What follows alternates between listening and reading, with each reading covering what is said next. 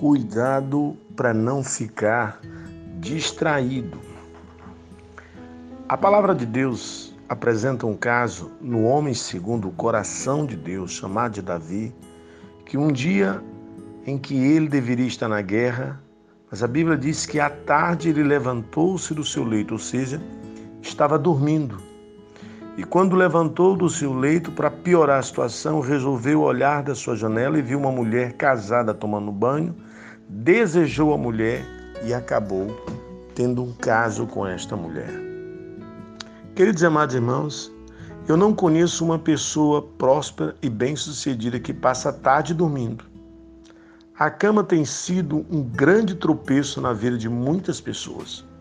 O próprio livro de Provérbios fala de cinco coisas sérias sobre o sono, mas uma delas mais séria é que aqueles que amam o sono, a pobreza alcançará, diz Provérbio 23. Eu não estou dizendo aqui que você jamais possa dormir à tarde, mas você não deveria estar dormindo enquanto está vivendo uma guerra, ou seja, como Davi, enquanto o exército está em guerra. Isso é distração e vai ter consequências graves. Outro problema sério, queridos, pessoas resolvem passear em tempos de guerra. Ou seja, não há nada de errado em fazer um passeio, mas não pode ser em tempo de batalha, em tempo de campanha. Não marque outros compromissos paralelos às atividades que envolvem o serviço do reino, ou seja, o serviço da casa de Deus. Quando uma pessoa está distraída em tempos de guerra, o pecado alcançará. O pecado sempre entra pelas, pelas janelas da alma, que são os cinco sentidos naturais: a visão, a audição, o olfato, o paladar e o tato.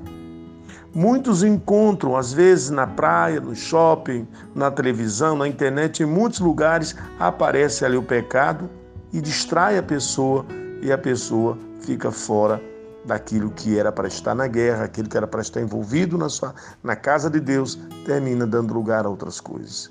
Em dias que deveriam estar à frente da batalha, ou seja, guerreando com o seu exército, guerreando no exército do reino de Deus.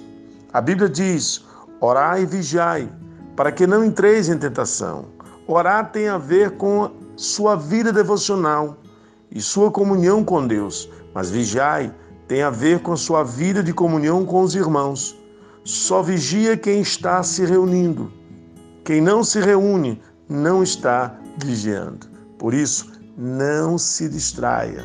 Esteja atento àquilo que está acontecendo no meio do seu povo, no meio da sua igreja, no meio da sua célula, no meio do seu setor, no meio da sua área. Esteja envolvido para não estar distraído. Haverá tempo para as outras coisas. A Bíblia diz que há tempo para todas as coisas, haverá tempo para as outras coisas. Mas a prioridade dos filhos de Deus é estar envolvido nas coisas de Deus. Que Deus te abençoe em nome de Jesus.